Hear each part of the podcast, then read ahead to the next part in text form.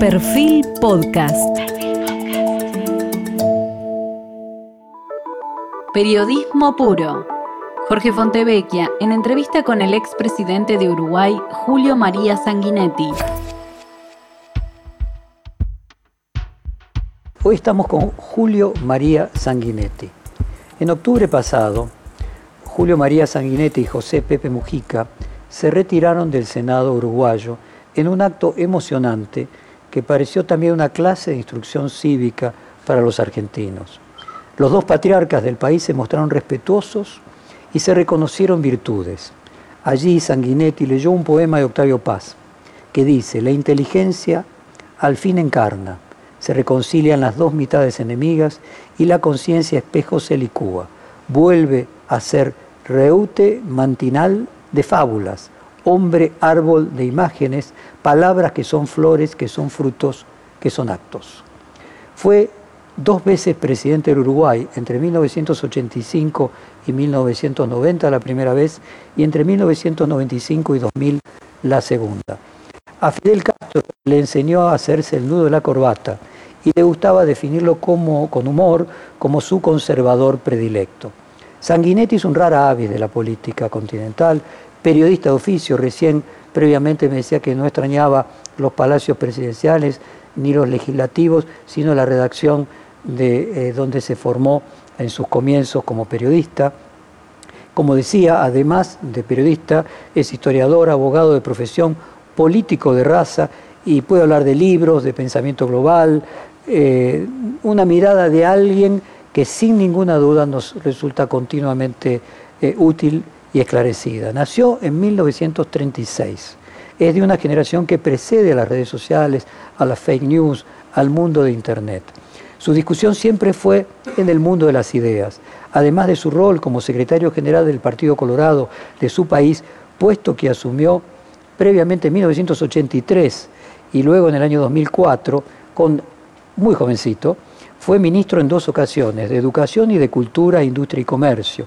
Ocupó tres veces una banca como diputado, dos veces una como senador, la última vez el año 2020, hasta su retiro. Es autor de varios ensayos sobre historia contemporánea y del Uruguay. Como periodista mencionábamos, comenzó en 1953 en un semanario del interior de su país. Dos años después pasó a desempeñarse como columnista del diario Acción de Montevideo, este que mencionaba, que dice que su redacción la extraña más que los palacios presidenciales y legislativos, fundado por el expresidente Luis Bater Berrés. Como periodista de Acción en 1959 le tocó y tuvo la posibilidad de viajar a Cuba para cubrir la revolución cubana en ese momento naciente.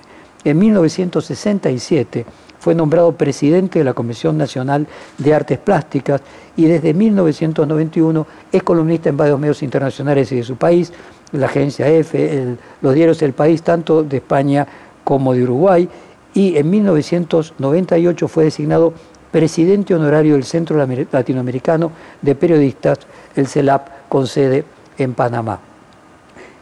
Quería preguntarle a Julio y comenzar con las vidas paralelas en lugar de Grecia y Roma de Uruguay y de Argentina. Hace muy poquito se cumplieron 200 años del el primer reconocimiento que tuvieron las Provincias Unidas del Río de la Plata de la independencia. Fue en su momento del Imperio Portugués, en su momento tenía todavía al, padre don Pedro I en, en Brasil, reconoció a las Provincias Unidas del Río de la Plata como independientes, obviamente en su conflicto que tenía con, con España en su momento. Si usted hiciera la historia de vidas paralelas, ¿qué fue lo que hizo diferente a una orilla y otra del Río de la Plata desde el punto de vista cultural y político? Como siempre, la historia es la que da la respuesta. Nosotros hemos sido parte de un problema que todavía existe en la Argentina, que es la dificultad de vertebrar las instituciones políticas con las instituciones sociales. Una sociedad tan evolucionada como la Argentina, que sin embargo en su institucionalidad política siempre adolece de un rezago frente a lo que es esa sociedad creativa, bullente, como es la sociedad argentina, llena de individualidades brillantes. A veces digo, Uruguay y Argentina eh, nos parecemos mucho, pero estaríamos cambiados. Nosotros tenemos más institucionalidad, la Argentina un poco menos. La sociedad argentina tiene una gran creatividad. La nuestra es más quieta, es mucho más descansada, está mucho más esperando que el Estado haga las cosas. Pero esto es un resultado de la historia, sin ninguna duda. Cuando se derrumba el imperio español y quedamos los virreinatos, las gobernaciones, a nuestro, a nuestro, a nuestro aire, como dicen en España, bueno, eh, Buenos Aires asumió, se asumió heredera del virreinato del Río de la Plata, que había nacido en 1776, no hacía mucho, un virreinato muy tardío y militar fundamentalmente para cuidar la frontera con, con Portugal. Entonces allí nos fuimos vertebrando como pudimos. Paraguay se independizó, el Alto Perú se independizó, las provincias del litoral y la nuestra se constituyen de algún modo en, homólogas. El Uruguay, o lo que hoy es el Uruguay, todavía no era provincia, en realidad era Montevideo, y luego un territorio disperso que en el norte incluso dependía de Yapeyú originario de San Martín. De modo que este, eso se fue configurando poco a poco. Y nuestra revolución, o nuestra modalidad de revolución, fue una modalidad institucionalista siempre. Y ahí es donde viene el divorcio y el problema, digamos, ¿no? En 1813 ya la revolución oriental se define claramente, primero por la independencia, cosa que en Buenos Aires no estaba definido Recién lo harán el 16 en Tucumán. En segundo lugar, dijimos clara e inequívocamente que esto era república con separación de poderes y, como dice la, las instrucciones, libertad civil y religiosa en toda su extensión imaginable. O sea que esta provincia se define sobre la base de esos pronunciamientos. En el 16 ¿sí? la Argentina se declara independiente, nos lo comunica Pueyrredón y Artigas le responde ya más de un año que nos consideramos independientes, pero aún en el 16 la Argentina no define que sea república, aún había proyectos monárquicos.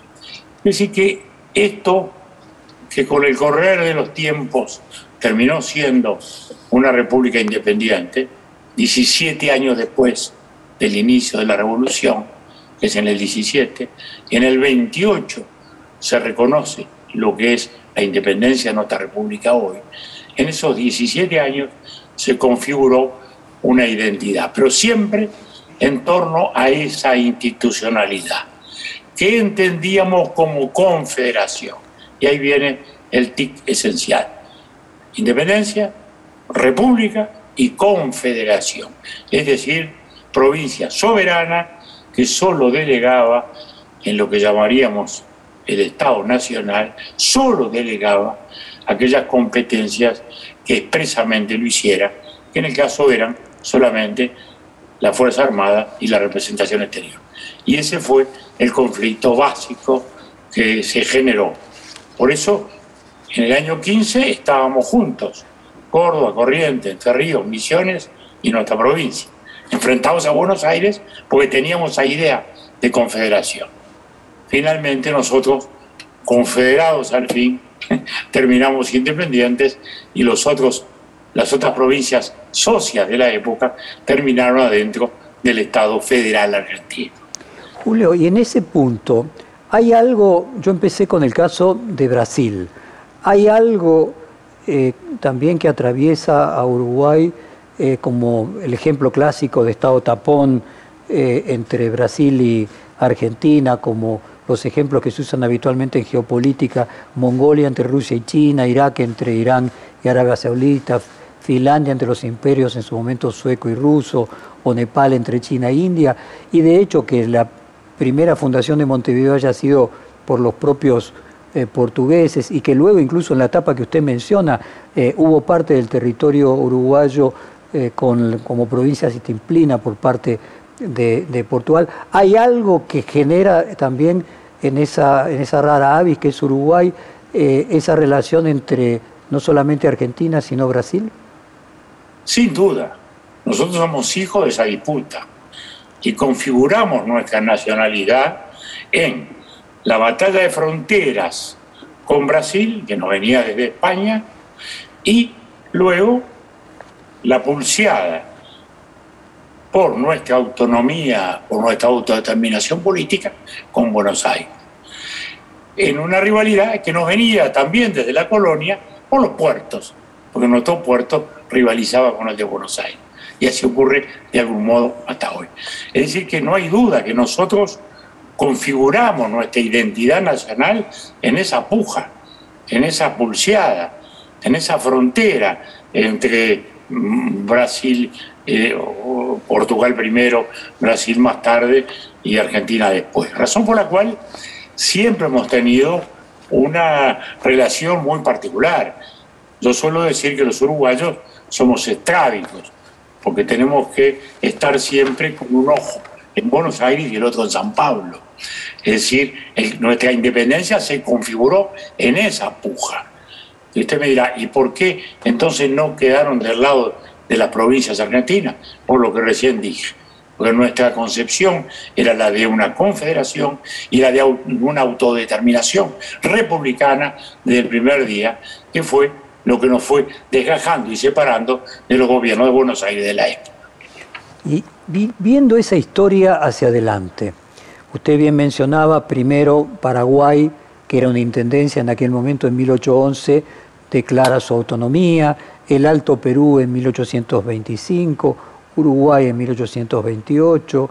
Si uno se imagina aquel mundo de principios del siglo XIX y este el siglo XXI, ¿se imagina en un futuro una Sudamérica unida eh, con un Mercosur como cabeza de playa de un proyecto en el que, así como la Unión Europea unificó a, todas las naciones de ese continente, pueda existir nuevamente una Sudamérica unida?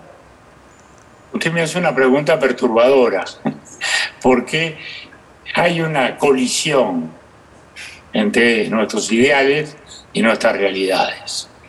En los años 80, para no ir más tarde, cuando retornó eh, la democracia a nuestra región, año 83 Argentina, 85 Brasil, 85 Uruguay, 89 Paraguay, 89 Chile. Bueno, imaginamos, tuvimos el gran sueño de, por lo menos, vertebrar esta región que es muy homogénea, que está acostumbrada a convivir más allá de las disputas de familia que han existido a lo largo de los años. E imaginábamos en aquel momento, con Raúl Alfonsín, con José Sarney, más tarde con el general Rodríguez, precisamente algo como la Unión Europea. Ya no estábamos en el sueño bolivariano de toda América, que había sido el sueño de la LAI 30 años antes, o de la LAE, que luego eh, se fue reduciendo o achicando en su ambición. Acá la ambición era, digamos, más reducida, era nuestra región, cómo es que no podemos construir algo cuando Alemania y Francia, que han estado en las guerras más tremendas hasta hace tan pocos años, pueden hacer. El hecho es que hoy aquel sueño se nos ha ido alejando bastante de la realidad. No tenemos hoy ese Mercosur realmente integrado con el cual soñábamos, y mucho menos vemos desgraciadamente hoy una América Latina vertebrada. Sigue siendo un sueño, sí, sigue siendo un ideal, sí, lo vemos lejano también.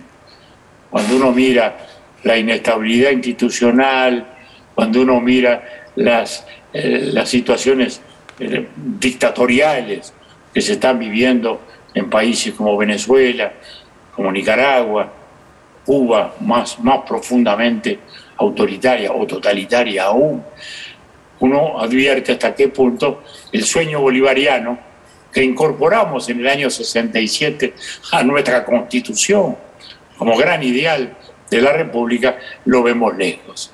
El sueño sigue intacto, la realidad nos cuestiona.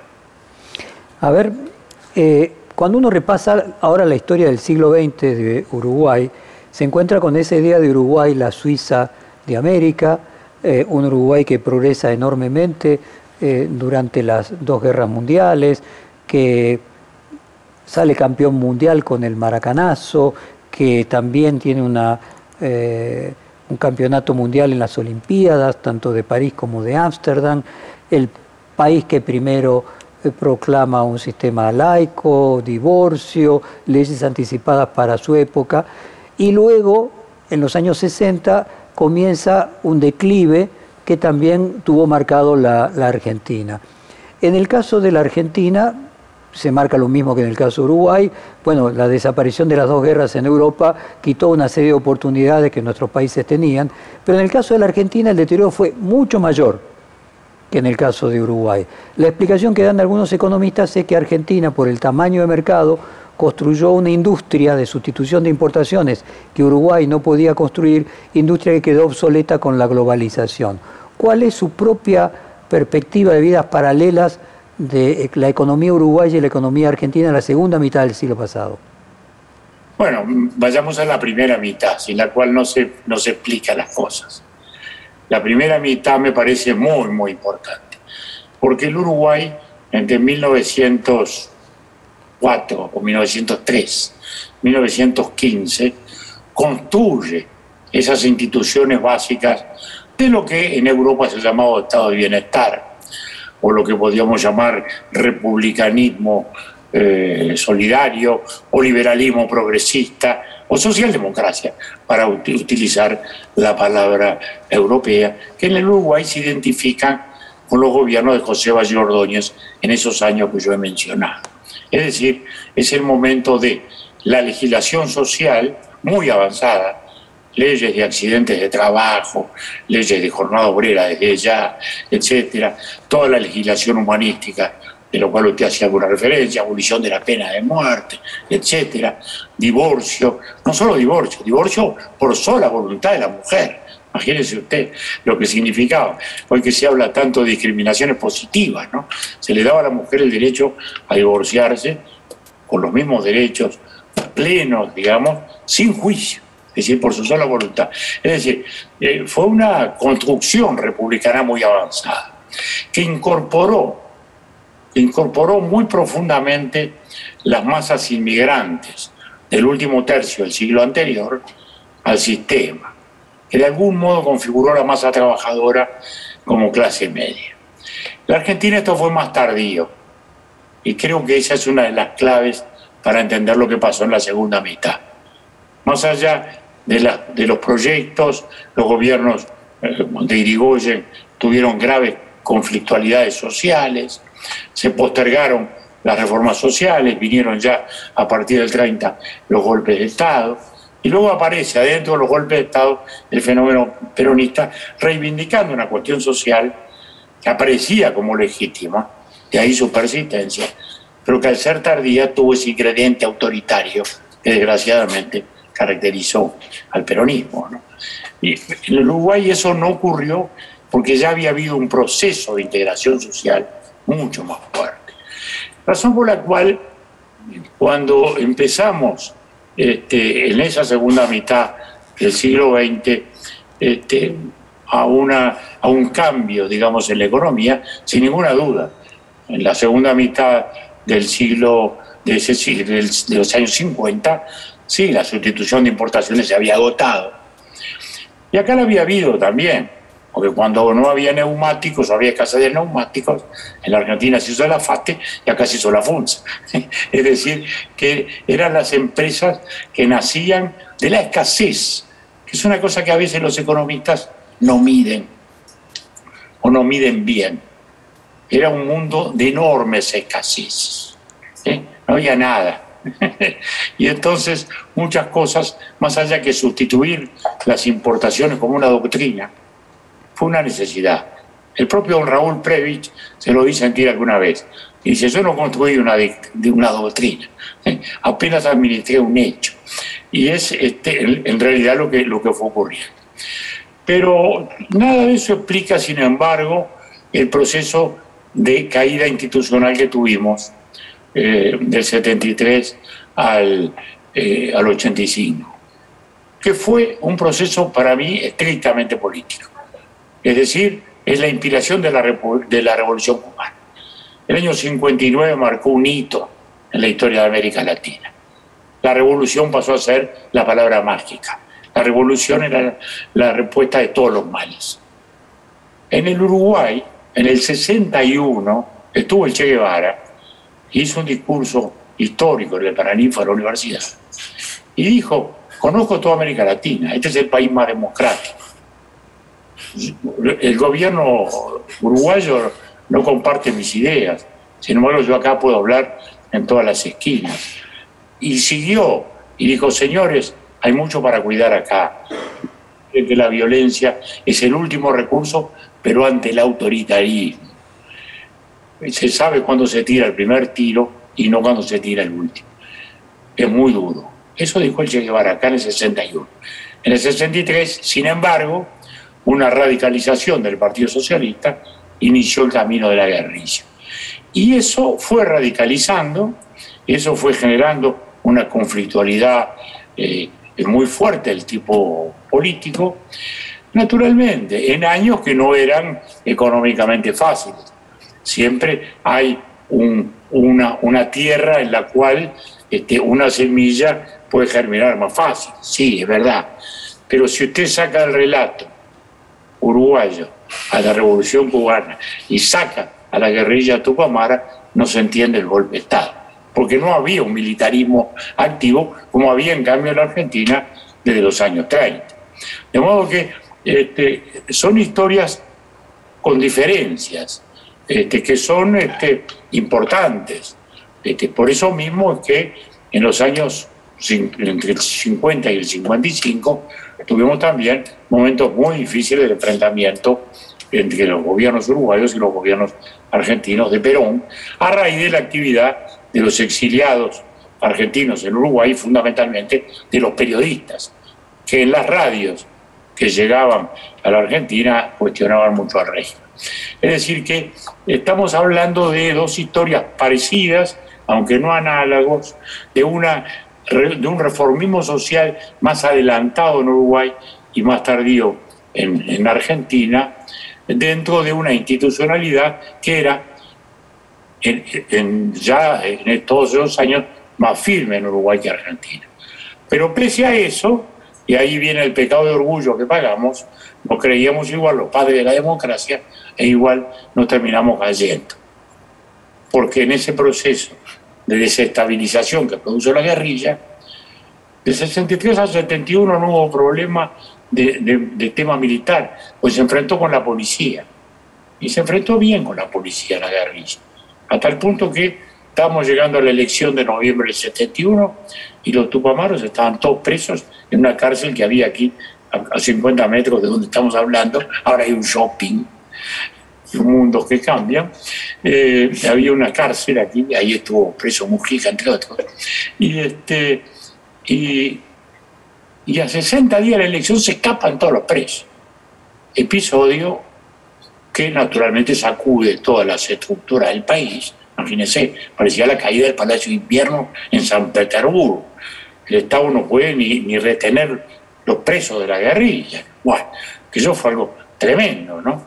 Este, y entonces es que este, eh, ahí el gobierno de la época, el gobierno de Pacheco, encarga al ejército la tarea. Pero era 60 días de una elección. No hubo ninguna acción más, fue lo de la fuga, llegó la elección, ganó el gobierno, se instaló el nuevo gobierno Verde y ahí se reanudan las acciones.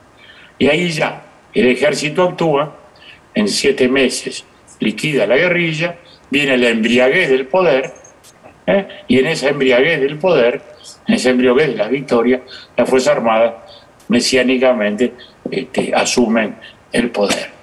Entonces, nada excusa esa responsabilidad, pero tampoco nadie puede excusar la responsabilidad de que en aquel país democrático, que el propio Che Guevara señalaba que era el más democrático de América, se instalara un día una guerrilla que por medio de la violencia quisiera instalar un sistema al Julio, entonces si hacemos un balance de la comparación del siglo XX, lo que usted marca es que Argentina, siempre nos preguntamos en la Argentina aquella frase sobre el Perú de Vargallosa, de cuándo se jodió el Perú y cuándo se jodió la Argentina. Hay discusiones si Argentina se jodió en 1930 con las dictaduras militares, en 1945 con un estado de bienestar, eh, podríamos decir, prematuro, o en 1975 con el comienzo de una nueva serie de dictaduras y aplicación del neoliberalismo. Pero lo que usted está marcando es que en realidad eh, la gran diferencia del proceso que hoy la Argentina paga de 70 años eh, de no crecimiento económico como el resto del, mundo tiene que ver con que los militares tuvieron una intervención eh, y el autoritarismo bien histórico de cuando queríamos tener una monarquía y no se produjeron a tiempo eh, el estado de bienestar. No que se hizo tardío, sino que no se hizo a tiempo y al no hacerse a tiempo fue autoritario. ¿Lo puedo sintetizar de esa manera? De algún modo sí. Digamos que lo que en el Uruguay en el siglo XX fue reformismo, 50 años después en la Argentina tuvo una nota de revancha.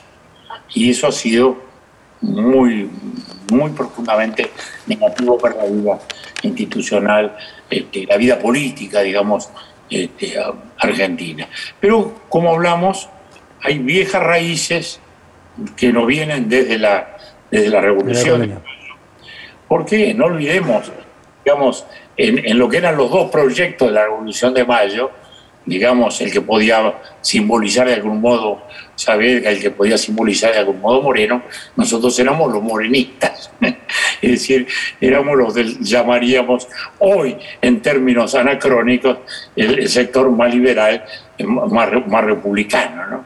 Ahora, eh, siguiendo con ese planteo, otro de los, perdóneme que lo interrumpa, otro de los elementos que parecen eh, repetirse, es que las características y las categorías que se utilizan en los partidos políticos en Uruguay parecen más tradicionales, y cuando digo tradicionales parecen más eh, europeas. ¿no? Normalmente se decía que los colorados eh, tenían un punto de contacto en su momento con los unitarios, progresistas, socialdemócratas, como usted mismo utilizó el término, mientras que los blancos eran federales, conservadores, más proteccionistas y más de centro derecha. Ahora, en la Argentina el peronismo crea una especie de división donde hay al mismo tiempo, podríamos decir, antipopulistas, progresistas y conservadores. Y hay conservadores y progresistas de los dos lados y populistas y antipopulistas de los dos lados. Eh, ¿Cómo podría traducirle usted a estudiantes de ciencias políticas argentinas la diferencia de las categorías políticas de un lado y del otro del Río de la Plata? Bueno, yo diría que a estudiantes de ciencia política se le puede definir así. Siglo XIX, el Partido Colorado Liberal, como decimos, liberal republicano, Garibaldi como emblema, el Partido Nacional eh, más, más conservador, más del orden, más del orden. Al comienzo del siglo XX, el partido, digamos, blanco pasa a ser liberal conservador, digamos en el sentido de que es más liberal económicamente que nosotros, que pasamos a ser más socialdemocráticos. Y ahí se produce esa dicotomía, digamos, ¿no? En términos eh, eh, de doctrina serían liberales conservadores frente a republicanos o socialdemocráticos. Pero también hay que decir que en, el Uruguay se ha producido un cambio muy importante en los últimos años. Y es que los partidos de izquierda, socialistas, comunistas, que no tuvieron ningún espacio porque el reformismo social del Partido Colorado, del, del vallismo, como se ha llamado, este, nunca les dio espacio, sin embargo luego fueron creciendo, fueron creciendo en los últimos años. Y luego se vertebraron. ¿eh? Y luego se unieron el socialismo, el comunismo, la democracia cristiana, y se configuró un movimiento de izquierda muy fuerte, que tan fuerte fue que llegó al poder y que en, la actualidad es individualmente, digamos, individualmente el partido más fuerte. Formó una coalición de gobierno que este, ha, este, ha gobernado estos últimos 15 años. Ahora se ha producido otra alternativa cuando los otros partidos históricos digamos, de raíz liberal, más reformista o menos reformista, pero todo de matriz liberal, incluso con un sector de la izquierda demócrata cristiana que vino a sumarse, este, formamos otra coalición. De modo que hoy, de algún modo, se reconfiguran varios partidos vertebrados en dos espacios. Uno dice, ¿cómo es posible que en el frente estén los comunistas, estén los tupamaros, ¿no? y estén sectores demócratas cristianos? Bueno, sí, es así, es así. Eh, y, y de este lado, digamos, yo diría que es bastante más homogéneo, aunque ahora hay también un partido más a la derecha. De modo que hay una reconfiguración política en Uruguay en dos grandes espacios. Esa es la realidad actual, una demografía que ha cambiado. O sea que la vieja dicotomía blanco-colorados hoy es coalición Frente Amplio, coalición republicana, que es la que hoy está gobernada. ¿Y qué, qué divide un sector de otro y qué aglutina? Está claro que aglutina a los dos partidos que tienen un origen eh, liberal. ¿Qué aglutina a el Frente Amplio y qué divide de los dos partidos tradicionales?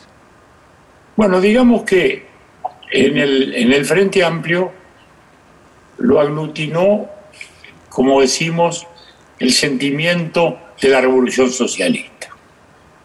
Eso es lo que generó el elán sentimental, emocional, detrás del cual ya el socialismo tradicional o el comunismo sintieron que había llegado una hora distinta y empezaron a encontrar una respuesta diferente.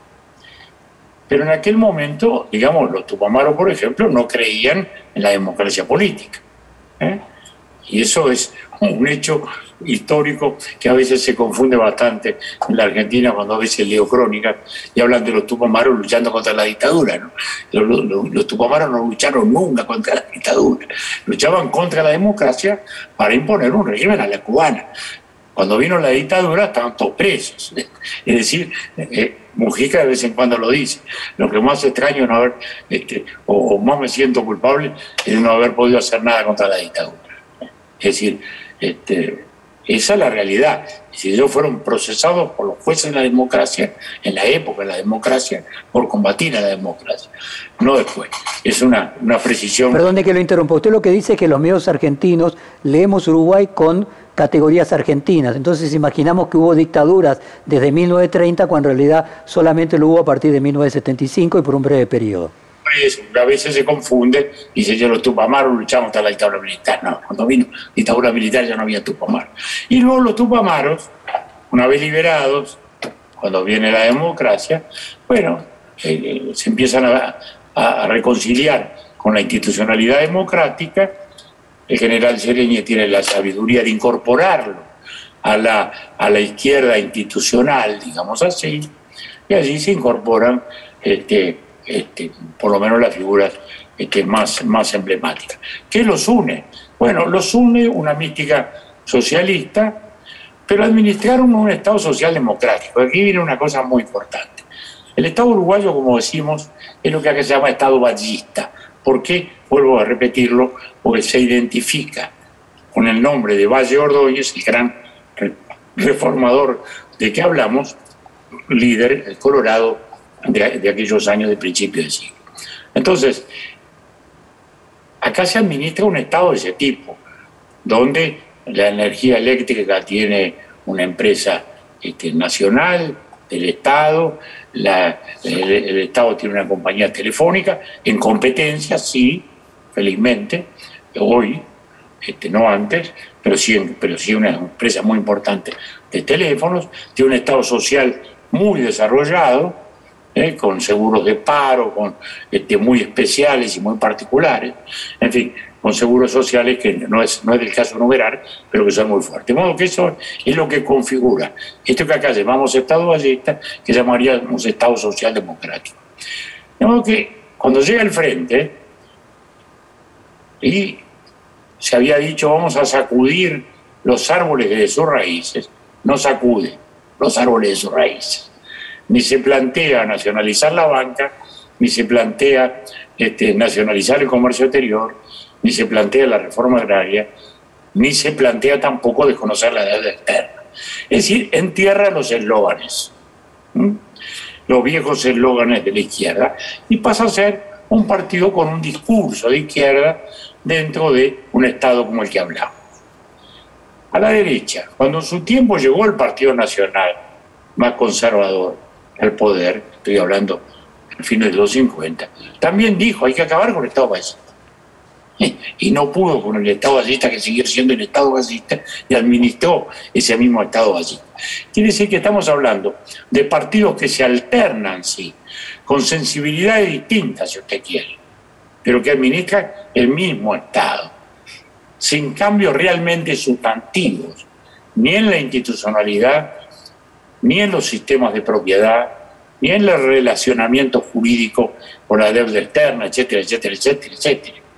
Que eso ha sido un crédito importante este, para que el Uruguay, pese a su pequeño mercado, pese a su baja demografía, pese eh, a una economía tan pequeña, digamos, pudiera seguirse desarrollando por su crédito exterior, por su seguridad jurídica para la inversión extranjera, que, que sigue siendo el motor fundamental de nuestra economía, eh, todo eso que lo ha configurado. Y eso, felizmente, en definitiva, no lo ha torcido ni uno ni otro ni los más a la derecha cuando les tocó, ni los más a la izquierda cuando les tocó, ni hoy en que estamos, digamos, de algún modo coaligados, los más a la izquierda y los más hacia el centro.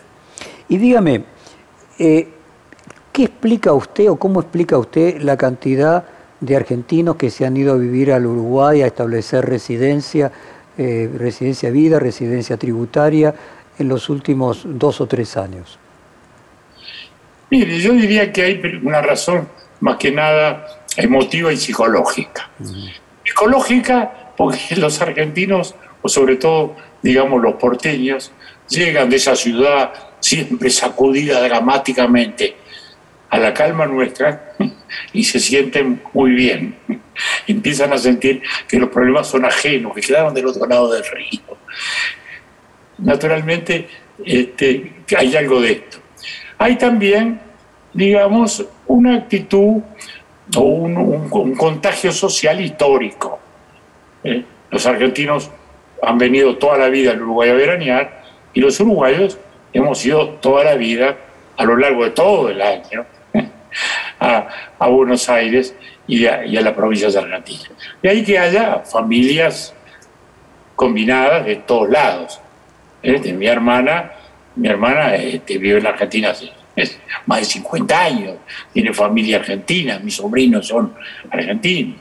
Este, un hermano mío este, es ciudadano argentino también.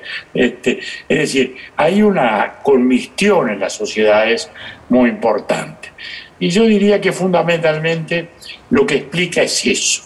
¿eh? Un cirujano eh, argentino que está con el estrés de ese, va a Colonia, va a la plaza, se sienta en una mesita y, se siente en la colonia, piensa que va a aparecer el gobernador Vigodet o el virrey Elío, ¿no? Este, eh, un, un, empresario argentino que vive todo ese estrés constante, bueno, va a Punta del Este, tiene su casa con su espacio, y bueno, entonces hay una, una especie, digamos, de bienestar psicológico, espiritual, y luego una sensación que es muy importante también, y es que nadie siente que emigra. Ese me parece que es una clave. Para mí muchas veces me han preguntado, ¿usted dónde podía vivir fuera del Uruguay? Mire, me encanta París, podía vivir en Madrid sin ninguna duda. Ahora, el único país en que no me siento extranjero es en Argentina. No me siento extranjero, punto. Soy tan ciudadano como el más ciudadano argentino. Es lo que siento. Y creo que es lo que de algún modo sienten los argentinos que, que vienen a vivir acá. No sienten que van de la Argentina, no sienten que están dentro de su misma sociedad, de su misma cultura, de su misma familia, diría yo, como una gran familia. Yo no sé, Julio, si usted conoce al politicólogo argentino Andrés Malamudi, esencialmente, si conoce la definición que él coloca en sus redes sociales para caracterizarse. Él dice, soy ciudadano de la República Occidental del Uruguay o sea, define a la Argentina como la República Occidental de, del Uruguay. Más allá de la broma, ¿es Uruguay el país más occidental de Sudamérica? Uruguay es un país muy occidental, sin ninguna duda. ¿Por qué? Porque Uruguay nace de un hecho internacional. Nace de un acuerdo de paz. Nosotros nacemos de un acuerdo de paz entre el Imperio de Brasil y las provincias argentinas.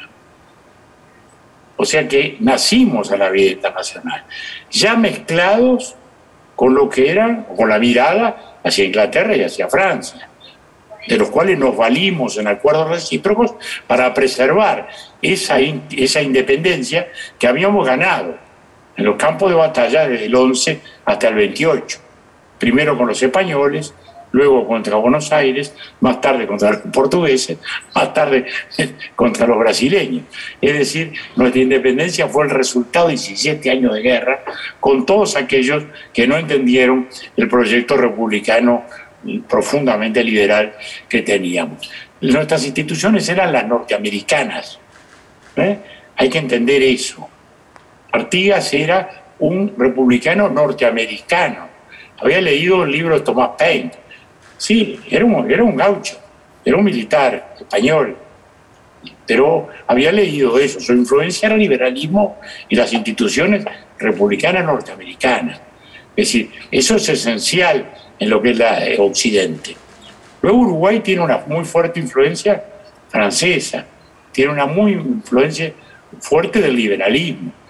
Para nosotros, la guerra del 39 al 51 de Rosas y, el Partido Nacional contra el Partido Colorado, y no solo el unitarismo, sino toda la intelectualidad argentina, porque acá estaban todos, Esteban Echeverría no era un unitario, que escribe el dogma socialista acá. Por supuesto estaba todo el rey, estaba Mármol, estaba, bueno, los dos Varela, Juan Cruz, este, Florencio Varela, que lo asesinan acá, etc. Pero ahí nosotros forjamos una, un, sentido de civilización profundamente occidental, que se enfrentaba, que se enfrentaba, digamos, al nacionalismo que nosotros sentíamos como nacionalismo feudal de Juan Manuel de Rosa. Eso era un nacionalismo feudal. Nosotros éramos un liberalismo occidental.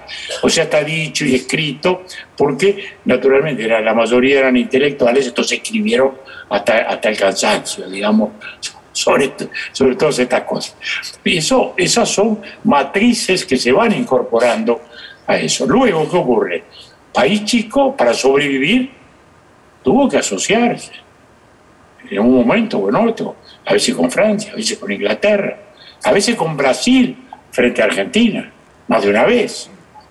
Fíjese que cuando en 1906 el canciller Ceballos dice que el Río de la Plata era todo argentino, y que la costa era seca, bueno, que fue una pulseada muy fuerte entre Argentina y Uruguay, aparece el varón de Río Branco y, divide el río Yaguarón, que era todo brasileño, y dice, no, no, miren que acá nosotros no, asumimos la, la, costa seca, dividimos nuestros espejos de agua. Con lo cual, ahí el Brasil descolocó a la Argentina de la época. Es decir, el Uruguay ha tenido siempre esa situación que para preservar su identidad ha tenido que estar siempre buscando sus equilibrios. Y eso es sobre la base de los valores occidentales. Fundamentalmente eso. O sea, nuestro sentido de nacionalidad o nuestro sentido de patriotismo es lo que llama Habermas el patriotismo constitucional. El Uruguay es eso. Julio, uno, otra, otra particularidad de Uruguay, no solamente de país eh, chico cuando usted lo define geográficamente, es si uno analiza la población de Uruguay, de 1985 la de hoy es más o menos la misma, 3 millones, 3 millones y medio de habitantes. Incluso si uno va a 1975, casi lo mismo, 2 millones 800, cuando en los últimos 40 años eh, la mayoría de los países duplicaron su población. En el caso de Argentina de manera aún mayor que duplicarla. Eh, en este combate contra el COVID muchas veces se puso como diferencia de que no existe en Uruguay la enorme cantidad de eh, barrios populares sin cloacas que Argentina tiene, eh, porque bueno, no tiene ese porcentaje de pobreza y se asocia también a la relación de la cantidad de población que Argentina ha ido absorbiendo cuando Uruguay la ha ido, podríamos decir, expulsando. ¿Cuál es la relación con la construcción de la población y la emigración de uruguayos en el pasado? Bueno, varios temas, como lo, del COVID, este, también deforma un poquito las, las visiones. El Uruguay se construye muy rápidamente o muy precozmente como una sociedad de clases medias. Y las sociedades de clase media, como notorio, disminuyen la natalidad. Y ahí empieza, y ahí empieza esa, esa disminución muy fuerte de la natalidad. En Uruguay solo ha crecido demográficamente cuando tuvo inmigraciones. Cuando las inmigraciones fueron fuertes entre 1870 y 1930, o luego, cuando la Segunda Guerra Mundial, creció, pero nunca creció por su propia demografía, nunca creció por su propia natalidad. Eso es, este, por eso mismo, es una población relativamente muy envejecida. Perdone, que lo interrumpa, Julio, una pregunta. Usted dice que en 1970, antes de que Argentina empezara su proceso de declinación, ¿la proporción de habitantes de clase media de Uruguay era mayor que la proporción de habitantes de clase media de Argentina? No tengo el número preciso, pero yo diría que eh, es una clase media muy, muy expresiva, muy incorporada. Me, me da la impresión que es mayor. No solo pensada, en términos económicos, sino en términos culturales, psicológicos, en términos culturales. Y si se sentían clase media, digamos. Y me parece que eso es lo más importante que ocurrió allá al principio del siglo. Eh, el inmigrante o trabajador argentino no se sentía incluido y eso, eso generó muchos procesos. O podríamos decir, era recién llegado a la clase media producido por los años 50, mientras que en Uruguay ya venía de dos generaciones. ¿Qué nos pasó? Nos faltó naturalmente dinámica para una población que tenía aspiraciones de clase media ¿eh? y naturalmente y una razonable cultura, y ahí que tuvimos mucha inmigración, mucha inmigración calificada. Este, ahora en los últimos tiempos hemos tenido este, lo opuesto, como tiene la Argentina también ahora, porque ahora tenemos una inmigración venezolana y cubana este, bastante importante. Pero los uruguayos no, no, los uruguayos no crecemos, no crecemos, estamos ahí. Es más, este, este último semestre, es la primera vez de un semestre en que hubo más muertos que nacidos. ¿Eh? Porque en otros años había, digamos, grosso modo, digamos, 32, 33 mil nacimientos y 40 mil fallecimientos, algo así. Bueno, este semestre último hubo por primera vez más fallecimientos que natalidad, ¿no? Este, eso le da una pauta de que el sentimiento de prudencia o de conservadorismo, o como queramos llamarlo, este, hace que tengamos esa, esa demografía baja, con sus inconvenientes y sus virtudes. Sí, hace más manejables ciertas cosas, pero también nos desafía. ¿Cómo, ¿Cómo hacemos para mantener un sistema de seguridad social donde la proporción de viejos crece a la velocidad que crece, ¿no? Entonces, ese es un desafío que como sociedad, este, sin ninguna duda, este, tenemos por delante. Ahora, si vamos al COVID, yo le diría, en Uruguay existen zonas de marginación, desgraciadamente, muy fuertes que han crecido mucho en los últimos años. En los últimos 20 años han crecido y eso es malo, que es uno de los cuestionamientos que nosotros le hacemos a la coalición de izquierda, ¿eh? que en lugar de, reducir la pobreza, la congeló y hasta la, y hasta la amplió. Pero ahí no tuvimos problemas graves de, de, COVID o de contagios mayores que en las zonas este, más, más acomodadas. Y eso parecería, este, es, una cosa interesante. En, en los asentamientos no tuvimos más contagios que en el resto. Hubo también disciplina social. Y eso es, es un factor este, relevante, este, que habla eh, digamos, mm, llamémosle, de un acatamiento a la institucionalidad. Tenemos desafiantes, sí, pero son todos productos intelectuales, ¿no? que no creen en la vacuna, eh, desafiar a la ciencia, pero esos son subproductos de la, perversión del razonamiento, como hablaba Goya, que, también engendra monstruos. Bueno, los tenemos en el terreno intelectual. Este, pero la gente más pobre, sin embargo, no ocurrió eso. Por eso también el proceso de vacunación ha sido muy normal, muy exitoso. Este, este, a este día de hoy, la Argentina está en el 22 o 23% de, segunda dosis. Completo, segunda dosis, y nosotros estamos en el 70%. Y eso ha sido por una institucionalidad fuerte que funcionó, volvemos a lo de las instituciones. Y a ese Estado, que a veces resulta caro, que a veces nos enojamos todos por sus burocratismos, pero que cuando viene la crisis, todos miramos al Estado. Y el Estado, en este caso, ha respondido y ha respondido muy bien, mostrando que funciona. Fíjese que toda la vacunación la hizo salud pública y la hizo a una velocidad extraordinaria. Julio, en su abrazo con Mujica, eh, cuando ambos se retiraron del, del Senado, que le decía al principio generó envidia en la Argentina, usted comentó y le voy a leer textualmente, no es que la Argentina esté condenada a la fatalidad de la famosa grieta o del enfrentamiento. No puede estar condenada a eso. Nosotros lo que hicimos con Mujica fue muy simple, nos fuimos juntos del Senado y dimos un mensaje. Ahora, cuando uno revisa la historia de Uruguay, evidentemente entre colorados y blancos, hubo guerras, inclusive de manera literal, eh, a comienzos del siglo XIX. ¿Se podría decir entonces que el militarismo que al mismo tiempo retrasó en la Argentina en el siglo XX el estado de bienestar que en Uruguay produjo a principios de siglo y que vino a mediados de, siglo, como usted decía, como revancha, todavía no, no, logró resolver este tema de lo que nosotros llamamos grieta de la revancha de un sector con otro, que Uruguay lo resolvió hace 100 años? Eso lo tenemos felizmente, porque también ese proceso del siglo XIX, que fue tremendo, y que se zanjaba en los campos de batalla, también terminaba luego en grandes reconciliaciones siempre terminaban en un acuerdo y una amnistía. Fueron guerras, guerras. La última fue en 1904. No estamos hablando de 1850, estamos hablando de 1904. Fue la última guerra, la última guerra civil, digamos, ¿no? Este, que fue tremenda. Este, eh, la batalla de Tupambaé, que fue una batalla donde había, digamos, ejército de 5 o 6 mil hombres de cada lado, este, yo tuve mis dos abuelos, uno de cada lado. uno de cada lado.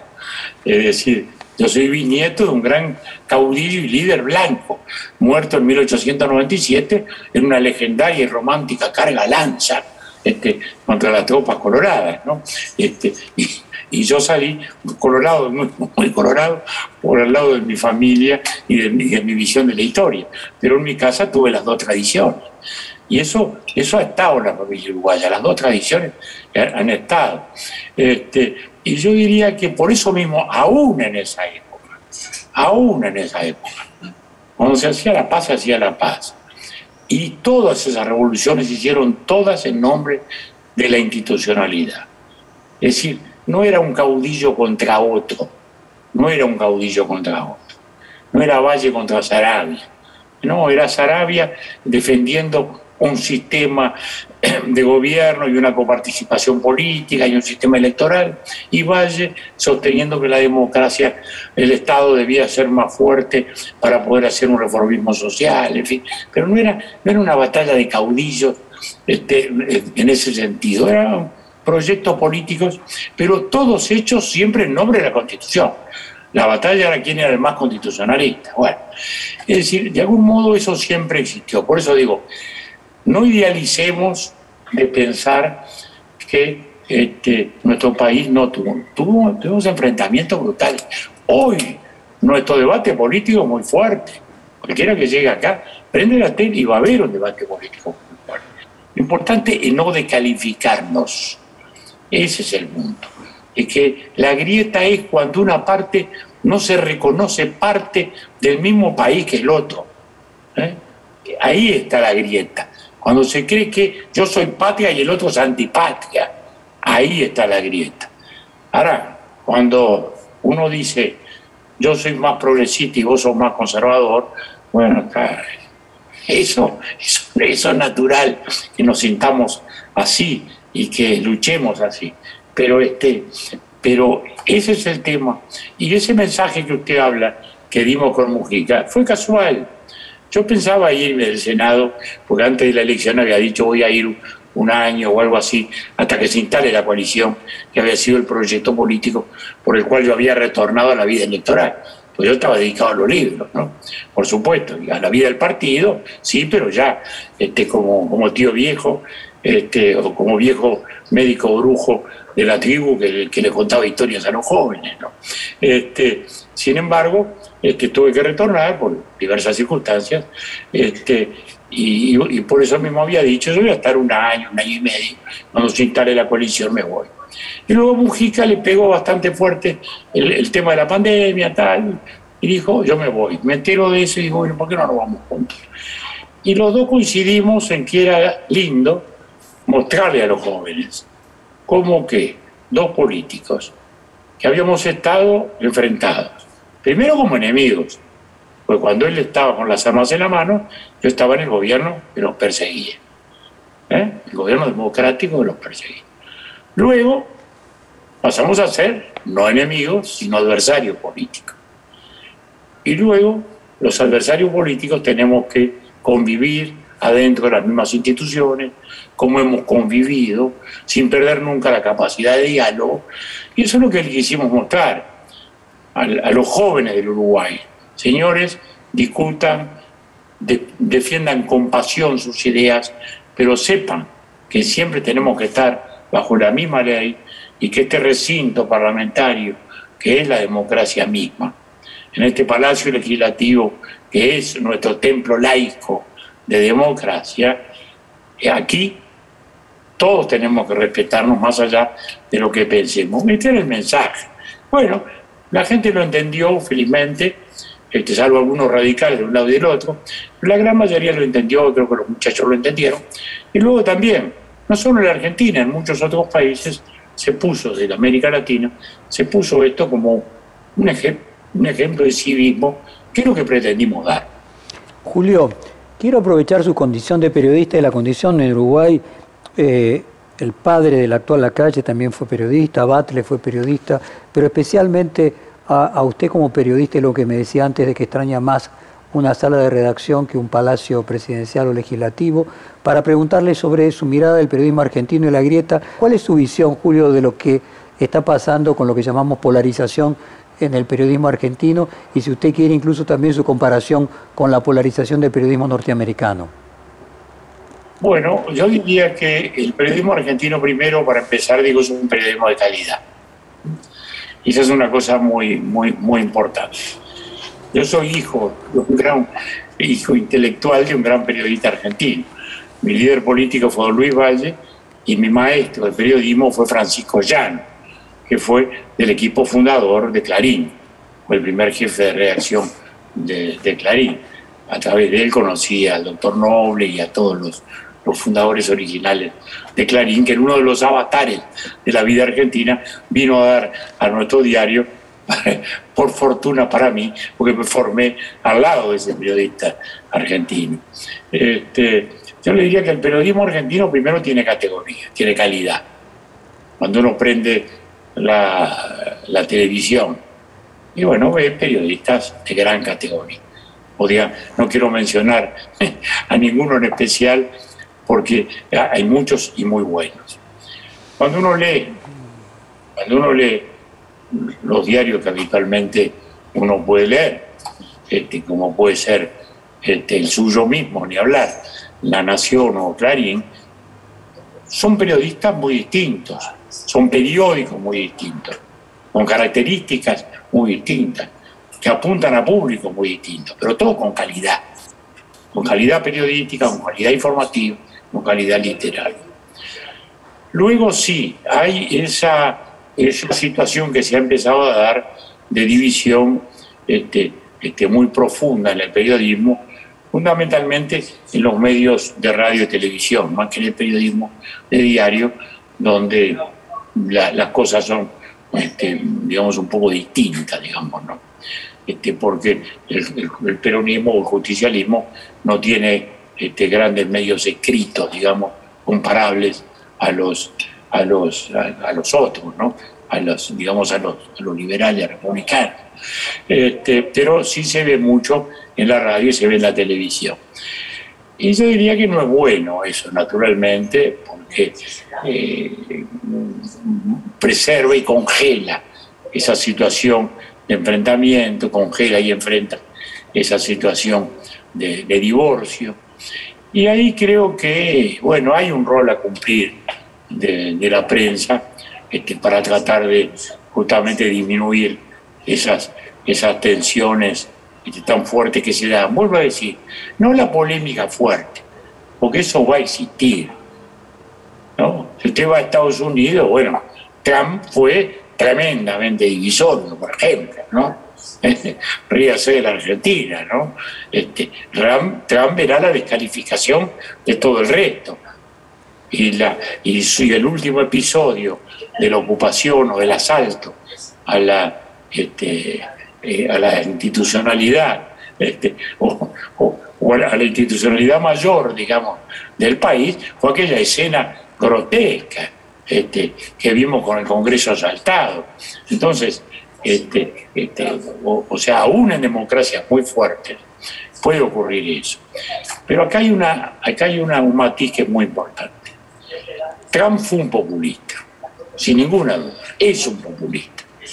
¿Por qué es un populista? Porque es un líder mesiánico que se cree más allá de las instituciones, que se siente intérprete exclusivo del sentido nacional que descalifica a los adversarios, que inventa un enemigo. O sea, tiene todas las características del populista. Ahora, Estados Unidos tiene una institucionalidad fuerte y por eso Trump no logró transformar el país en un, en un sistema populista, como podemos decir que hubo en Venezuela o que ha habido en Bolivia este, o, que ha habido en, otro, en otros países. Y eso me parece muy importante, porque populismo ha habido entre nosotros, pero la institucionalidad está mucho más fuerte. Aún una institucionalidad tan controvertida constantemente como la Argentina, en definitiva, sigue preservando sus valores básicos. Y creo que ese es el gran rol del periodismo, el de afirmar y reafirmar esos valores institucionales, esos pilares, dentro de los cuales transcurre el debate, aún pasional. Pero el gran tema es ese, preservar esos valores que empiezan en la libertad de expresión, que estuvo cuestionada, porque en los gobiernos Kirchner, yo lo viví, yo batallé mucho al lado de, Clarín y La Nación, especialmente de, Clarín, en los tiempos en que la autora Kirchner agraviaba, insultaba y amenazaba este, el Clarín y, y en muchas intervenciones y en muchos episodios este, intervine porque sentía que era una, obligación cívica este, hacerlo. Eso fue un momento en que el populismo parecía llevarnos al cambio de sistema. Yo diría que más tarde, bueno, vino, vino, vino el gobierno Macri, muy discutido por muchas cosas, no entro en el debate, pero sin ninguna duda un gobierno institucionalmente democrático, y marcó una, ya un, digamos, un retorno, digamos, o un aventamiento de esas nubarrones que amenazaban la institucionalidad argentina. Y hoy creo que más allá de todas las discrepancias que tenemos, hay sí, hay sí debilidades, sin ninguna duda, hay imperfecciones. Pero estamos en la Argentina hablando con esta libertad. Y eso creo que también es el gran elemento a cuidar a entender, a vigilar y a regar todos los días como una frágil plantita. Últimas dos preguntas relacionadas. ¿Cuál es su opinión sobre el concepto de lawfare eh, en lo que atañe, por un lado, a Lula y por el otro lado, a Cristina Fernández de Kirchner? Yo diría que Lula ha sido un gobernante de, talante democrático. O sea, eh, Lula venía del establishment, Lula era un sindicalista vertebrado en el sistema de producción social económico brasileño. O sea, a Lula no había que explicarle lo que era un gran empresario, no había estado sentado con ellos negociando los años como metalúrgico con las grandes empresas automotoras, por ejemplo. De modo que este, eh, Lula era un hombre del sistema en el buen sentido de la palabra. Y actuó como tal, y actuó como tal.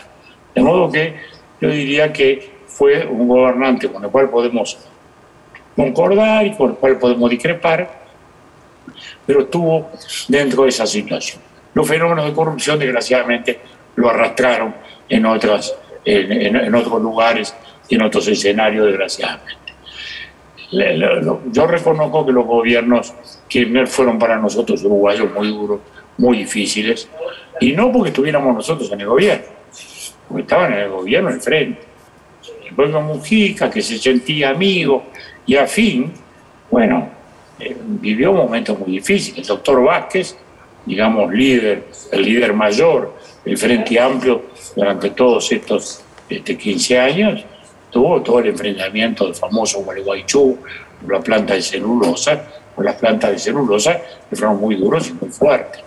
Y ahí enfrentábamos, digamos, una acción populista en el sentido de que iba más allá de lo que era la ley y mucho más allá de lo que eran los hábitos los, de comportamiento, de respeto, de funcionamiento entre los países. Fueron momentos difíciles, pero bueno, siento que aún con discrepancias hoy estamos en otra situación y en otro momento. Nuestros presidentes han tenido momentos difíciles, pero también nuestro presidente también hace pocas horas fue a visitar a la Argentina al doctor Fernández y creo que hizo bien, porque están obligados a entenderse. Y la última, ¿qué le produce eh, que el asesor jurídico del expresidente Macri, eh, Rodríguez Simón, y además eh, parlamentario del Parlasur, haya pedido asilo en Uruguay? Me produce preocupación, sin ninguna duda, porque que alguien se sienta indefenso en su país o con no suficientes garantías es preocupante. Y yo lo entiendo, porque escuchando a la propia doctora Kirchner cuestionar a la justicia, uno entiende que la justicia argentina tiene sus fragilidades, porque ella misma se considera una víctima de la persecución pese al enorme poder político e institucional que tiene como vicepresidente de la República, como vicepresidente de la Nación. Entonces me produce pesar, también me produce preocupación. ¿Por qué no se ha aceptado la condición de refugiado y ahora se está discutiendo la posibilidad del asilo? Y seguro, las normas internacionales son complejas, pero mi, mi sentimiento está con que cuando una persona se siente indefensa y no es un delincuente peligroso y no es alguien que esté más allá de la institucionalidad y no es alguien que esté amenazando la vida de nadie. Siempre hay que ser generoso en el asilo y en el refugio. Eso es una tradición del país que ojalá, que ojalá la podamos preservar en este caso. Doctor Ganguinetti, fue un gran placer. Muchísimas gracias por esta rica hora de conversación y lo esperamos en Buenos Aires muy pronto. Gracias, gracias. Voy a estar dentro de poco en Buenos Aires, pues se va a inaugurar una exposición de Rafael Barradas, un gran pintor uruguayo, como celebración de los 20 años del Malva, esta formidable institución musical argentina y cultural. Y para nosotros es un orgullo, es un honor realmente que un pintor uruguayo que está muy bien representado en la colección del Malva, en una gran exposición, sea el modo de celebrar. De modo que vamos a estar allí porque me hicieron el honor de invitarme a dar una charla, porque usted sabe que yo de política opina, pero lo que sé un poquito más es de arte. Nos vemos pronto entonces, un fuerte abrazo. Perfil Podcast.